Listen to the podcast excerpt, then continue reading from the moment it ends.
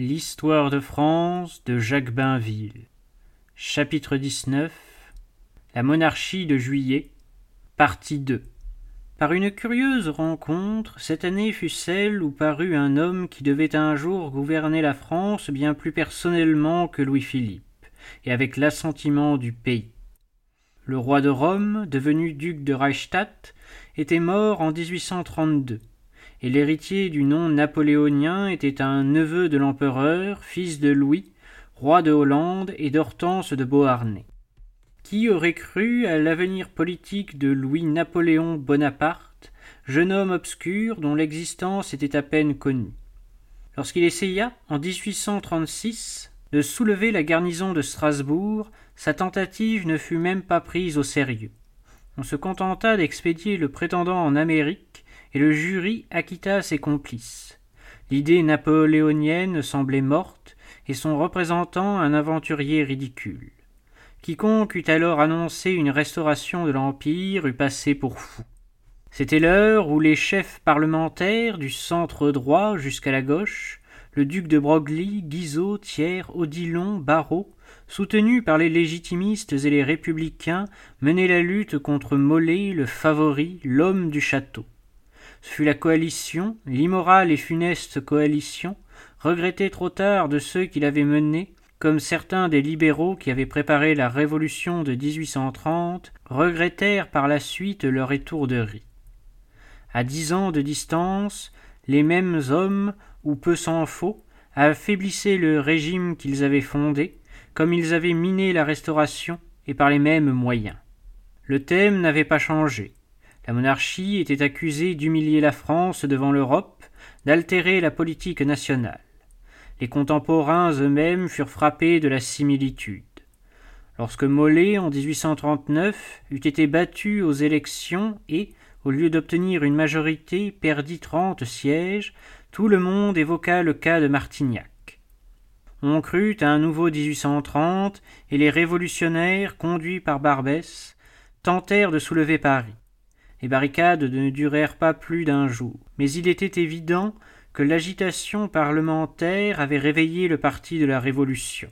Cette alerte ne servit pas de leçon à la Chambre qui combattit le maréchal Soult, choisi par le roi, comme elle avait combattu Mollet qui, chose admirable, se réconcilia avec Thiers et se joignit à l'opposition.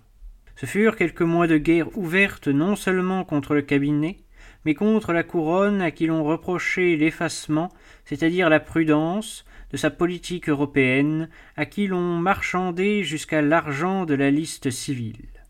Ainsi la monarchie de juillet était discréditée, ébranlée par ceux qui l'avaient faite, par ces élus censitaires qui sciaient la branche sur laquelle ils étaient assis.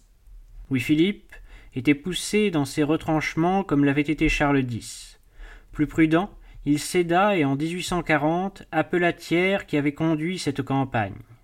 Une nouvelle expérience commençait et elle allait conduire à une crise grave par cet esprit d'aventure que le roi redoutait chez le ministre que la Chambre lui avait imposé. Thiers, historien, avait ranimé les souvenirs de la Révolution et de l'Empire.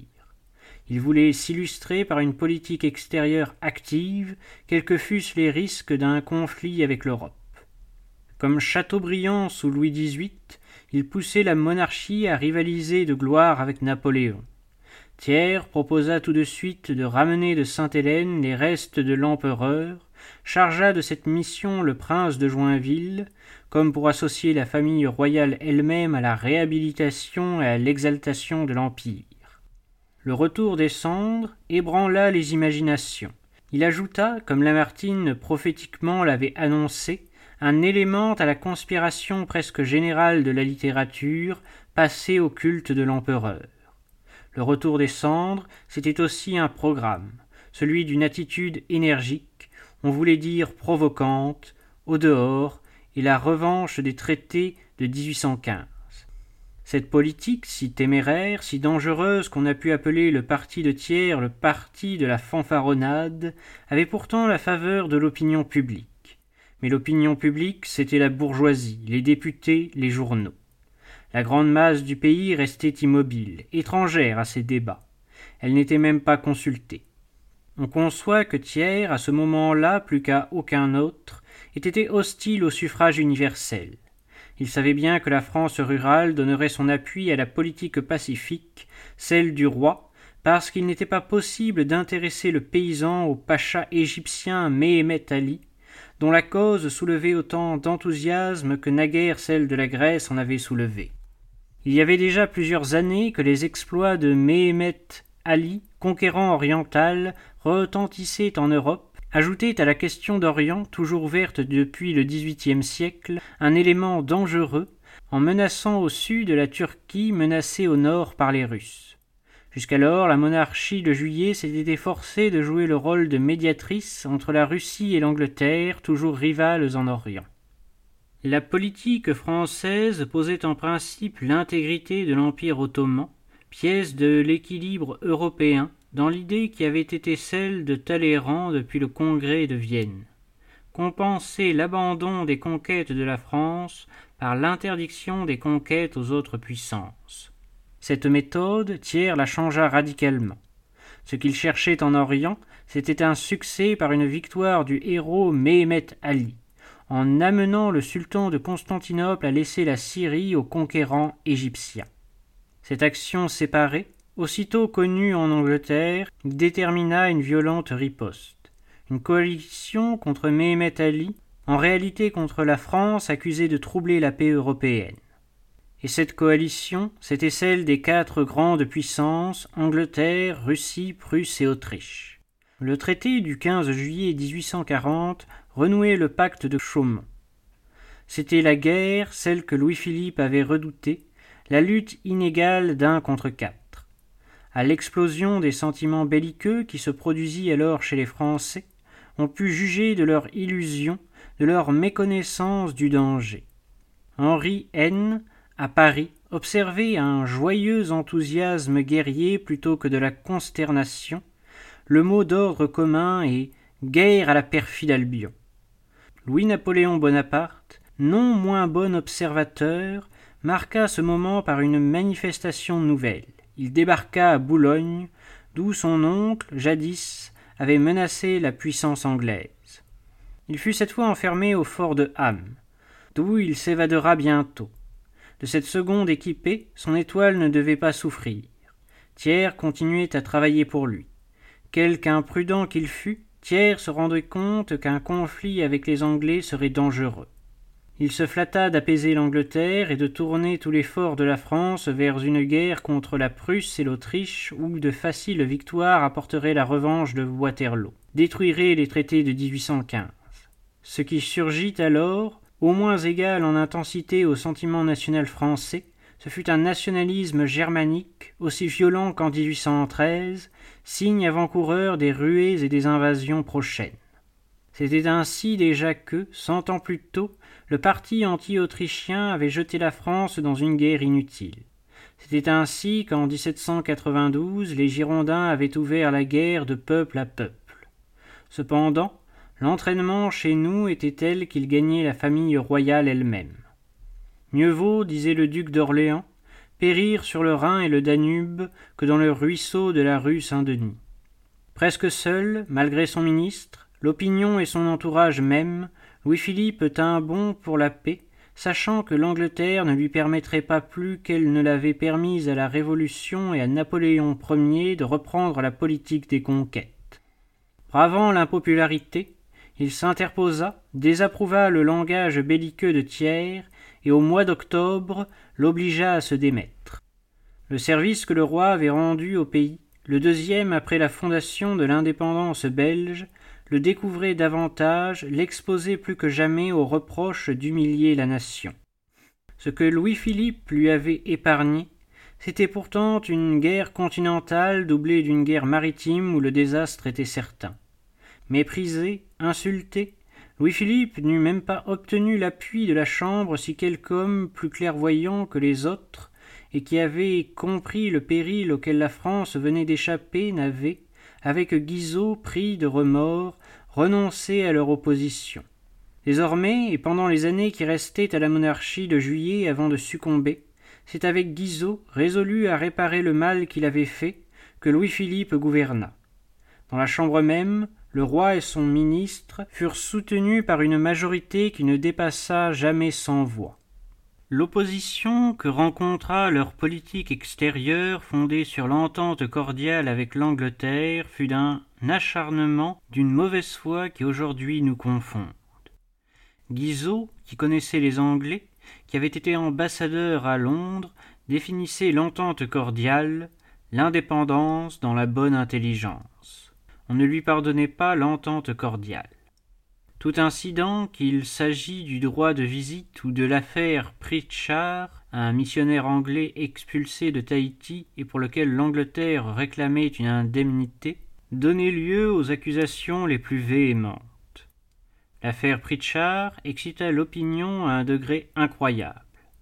En 1844, on fut à deux doigts d'une guerre franco-anglaise pour la reine Pomaré. C'était l'année même où, poursuivant la conquête de l'Algérie, le maréchal Bugeaud battait à l'Isly les Marocains venus au secours d'Abdelkader. L'année où notre escouadre bombardait Tanger. Une querelle coloniale en Océanie eût été absurde lorsque l'Angleterre était toujours hostile à notre établissement dans l'Afrique du Nord. Pour la première fois, le public s'intéressait aux affaires algériennes à cette acquisition lente et pénible, et elle n'était pas finie qu'il eût voulu tout le Maroc. Là encore, Louis-Philippe fut accusé de lâcheté et de poltronnerie. Un homme d'esprit a dit de cette époque La France était dans le genre sentimental bien plus que dans le genre rationnel. Ce malentendu devait aller en s'aggravant, tandis qu'à toutes les causes de faiblesse de la monarchie de juillet s'en était jointe une nouvelle. En 1842, le duc d'Orléans avait été tué par un accident de voiture. Le roi avait soixante-dix ans, l'héritier du trône, le comte de Paris, en avait quatre. Au moindre découragement du vieux roi, le régime n'aurait plus personne pour le soutenir. Si Louis-Philippe tomba, comme Charles X était tombé, à l'improviste, ce fut pourtant par l'effet de causes complexes, à l'origine desquelles se place la rupture de l'entente cordiale. Cette entente, Louis-Philippe et Guizot suivant la pensée de Talleyrand, l'avait conçu comme une garantie de stabilité et de paix pour l'Europe. Mais il était venu au pouvoir en Angleterre avec le parti libéral un ministre, Palmerston, qui abandonnait la politique de conservation européenne à laquelle, depuis 1815, le gouvernement britannique était attaché et qui, Partout sur le continent favoriser les mouvements révolutionnaires et l'idée de nationalité dans la pensée que l'Angleterre aurait intérêt à en prendre la tête. Ainsi l'Angleterre, après avoir si longtemps tenu la France en suspicion, comme le pays de la Révolution conquérante, favorisait maintenant des agitations qui tendaient à renverser les traités de 1815 et à les renverser là seulement où ils nous donnaient de la sécurité. Bouleverser l'Allemagne et l'Italie, pousser à l'unité de ces deux pays, c'était ouvrir une série de crises et créer des périls nouveaux dont nous serions les premiers à souffrir. La situation était changée du tout au tout. L'entente cordiale perdait sa raison d'être. Elle se brisa sur l'affaire des mariages espagnols. Louis-Philippe et Guizot, n'ayant pas admis que le trône d'Espagne sortît de la maison de Bourbon, tandis que Palmerston voulait y placer un Cobourg et soutenait en Espagne le parti radical qui, de longtemps, ne devait cesser de troubler ce pays. La monarchie de Juillet était sage en s'opposant aux révolutions espagnoles, puisque c'était d'elle que devait sortir le prétexte, sinon la cause, de la guerre de 1870. Lorsque la France l'eut emporté, lorsqu'en 1846 la jeune reine Isabelle eut épousé le duc de Cadix, l'infante le duc de Montpensier, l'entente cordiale fut rompue. Alors elle fut reprise, adoptée par l'opposition, puisque l'Angleterre se mettait à la tête des pays libres. Thiers, exaltant la politique qu'il reprochera à Napoléon III quelques années plus tard, flattait le sentiment public en se proclamant partisan de l'affranchissement des peuples. De cette campagne, où Thiers eut l'appui des républicains, M. Émile Bourgeois a dit justement Les adversaires du cabinet Guizot n'aperçurent pas que, derrière le ministre, ils atteignaient la dynastie et la France surtout, préparant une révolution européenne, plus dangereuse peut-être pour une vieille nation par le déchaînement des races que la coalition des peuples et des hommes d'État contre Napoléon. La paix et la sécurité, c'est du côté de l'Autriche que la monarchie les chercha. L'alerte de 1840 avait révélé les vrais sentiments de l'Allemagne, et maintenant c'était le roi de Prusse qui, parlant un langage libéral, se mettait ouvertement à la tête d'un mouvement national pour l'unité allemande, le plus grand danger dont la France pût être menacée. L'Autriche était intéressée à ne pas laisser la Prusse dominer l'Allemagne, comme elle était intéressée par ses possessions d'Italie à ne pas permettre l'unité italienne, en faveur de laquelle un mouvement se dessinait aussi. Pour empêcher l'unité allemande, à laquelle l'Autriche, puissance germanique, pouvait s'opposer en se découvrant moins que nous, il fallait que l'unité italienne fût sacrifiée. Ce fut la politique sur laquelle s'accordèrent Metternich et Guizot. L'Europe, en 1847, fut remplie de symptômes révolutionnaires accompagnés de l'éveil des nationalités, avant même qu'il y eût des signes de révolution en France. L'opposition reprocha au roi et à son ministre de trahir par une nouvelle sorte de sainte alliance les espérances et les vœux des peuples libres. Ce que la monarchie de juillet défendait, c'était surtout la paix. Mais où pouvait-elle trouver des partisans pour cette politique pacifique? Dans les masses qui donnaient des soldats, et les masses étaient exclues du vote, leur influence ne comptait pas dans les affaires publiques. En même temps, une campagne commençait pour l'extension du droit de suffrage, droit réservé à la bourgeoisie riche, réclamé maintenant par les intellectuels, ce qu'on appelait les capacités. Attaqué tous les jours pour sa politique extérieure, ne regardant qu'une chambre où il avait la majorité, Guizot ne se souciait pas d'accroître l'opposition par les voix de ceux qui représentaient particulièrement l'opinion libérale et belliqueuse. Il ne songeait pas à l'antidote, au suffrage universel, au concours qu'une politique de paix eût trouvé dans les masses paysannes. L'impopularité de Guizot auprès de la bourgeoisie et dans la population parisienne fut causée en premier lieu par son attitude à l'extérieur. Il l'accrut par son hostilité à la réforme électorale. Louis-Philippe, ne consultant que la charte, gardait un ministre que la Chambre ne renversa pas, comme Charles X, invoquant l'article 14, avait gardé Polignac. De même encore que la Révolution de 1830, celle de 1848 éclata et réussit par surprise, et ce furent aussi des bourgeois qui travaillèrent à la chute de la monarchie constitutionnelle créée par eux à leur image. Une campagne pour la réforme électorale avait commencé sous la forme inoffensive de banquets où des paroles de plus en plus séditieuses étaient prononcées. Lamartine, à Mâcon, annonçait la révolution du mépris. Un de ces banquets, ayant été interdit à Paris, donna lieu à une manifestation que les chefs de la gauche, effrayés, s'efforcèrent vainement de prévenir. La foule parisienne leur échappait déjà. Cependant, Contre l'émeute qui grondait, le gouvernement n'avait pas pris de précautions extraordinaires. Pour se défendre et pour défendre le régime, il comptait surtout sur la garde nationale. Mais tandis que des barricades se dressaient le 22 février, les légions de la garde se rendaient à leur poste en criant Vive la réforme. Les gardiens de l'ordre, au lieu de combattre l'émeute, la renforçaient. Quand Louis-Philippe, éclairé sur les dispositions de sa bourgeoisie, qu'il s'était obstiné à croire fidèle, se décida à remercier Guizot, il était trop tard. L'insurrection, laissée libre, avait grandi. Pour lui tenir tête, la troupe restait seule et elle n'était pas suffisante. Une fusillade, boulevard des Capucines, devant les ministères des Affaires étrangères, celui de Guizot, tua une quinzaine d'insurgés, et la promenade des cadavres à travers Paris excita davantage la foule. Dès lors, un ministère tiers, un ministère Odilon-Barrot, proposé par le roi, ne servait plus à rien. Le 24 février, le maréchal Bugeaud, qui essaie de rétablir l'ordre, est débordé. Les Tuileries sont menacées. Les chefs parlementaires, dans le désarroi, sont surpris, autant que Louis-Philippe lui-même, par cet accident. Pas plus qu'en 1830, le gouvernement n'a prévu l'attaque ni préparé sa défense.